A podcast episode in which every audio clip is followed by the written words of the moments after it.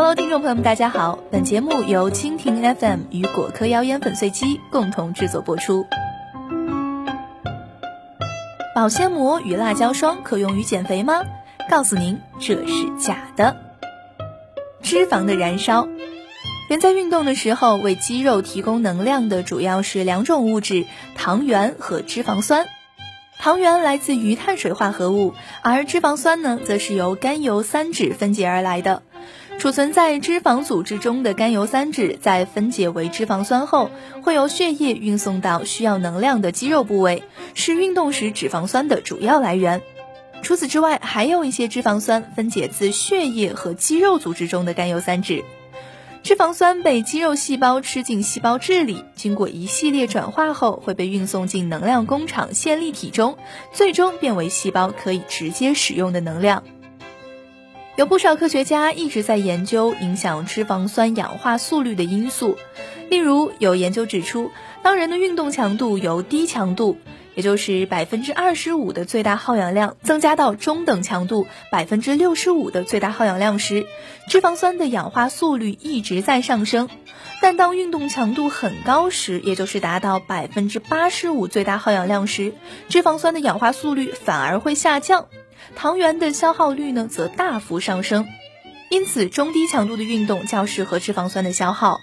除此之外，还有一些研究指出，运动的模式和饮食习惯都可能会影响脂肪酸的氧化速率。但是在众多研究中，并没有与体温相关的内容，没有证据表示提高温度可以加速脂肪酸氧化的速率。其实，脂肪燃烧的过程中有许多重要的酶的参与。而人体内的酶对反应条件是十分敏感的。通常而言，最佳的温度在三十五度到四十度之间。一旦超过四十度，酶的活性就会剧烈下降，甚至酶本身也会分解。因此，保鲜膜裹住肌肉造成的局部高温，并不一定能促进脂肪的消耗，却反而很有可能带来相反的效果。保鲜膜高温出汗不减脂。保鲜膜这个东西啊，它的透气性比较差，因此运动时裹在身上确实会有效的提高局部的体温。身体为了散热呢，便会大量的出汗。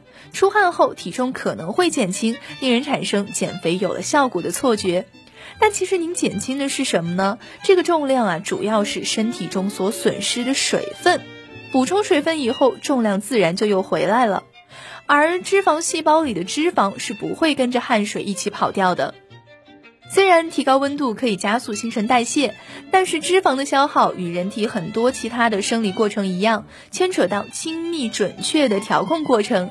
而高温对这个过程来说，其实不见得是件好事。辣椒霜被误解的作用。辣椒霜中的主要有效成分，也是吃辣椒时让你涕泗横流的罪魁祸首，也就是辣椒素。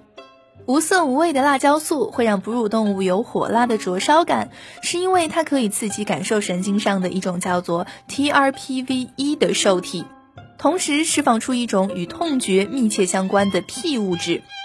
P 物质有扩张血管、加速血流的作用，所以被辣椒素刺激的部位呢就会变红发热。这样的反应和运动以后身体的发热很像，可能因此呢让人误以为能起到和运动一样的减肥作用。殊不知啊，运动减肥的真正原因是消耗了大量的能量，发热只是伴随产生的现象而已。而扩张血管、加速血流，或许会在一定程度上加快局部的新陈代谢，但是却并没有研究表明在皮肤上涂抹辣椒素会有显著的减肥功效。好了，以上就是本期节目的全部内容。本节目由蜻蜓 FM 与果壳谣言粉碎机共同制作播出。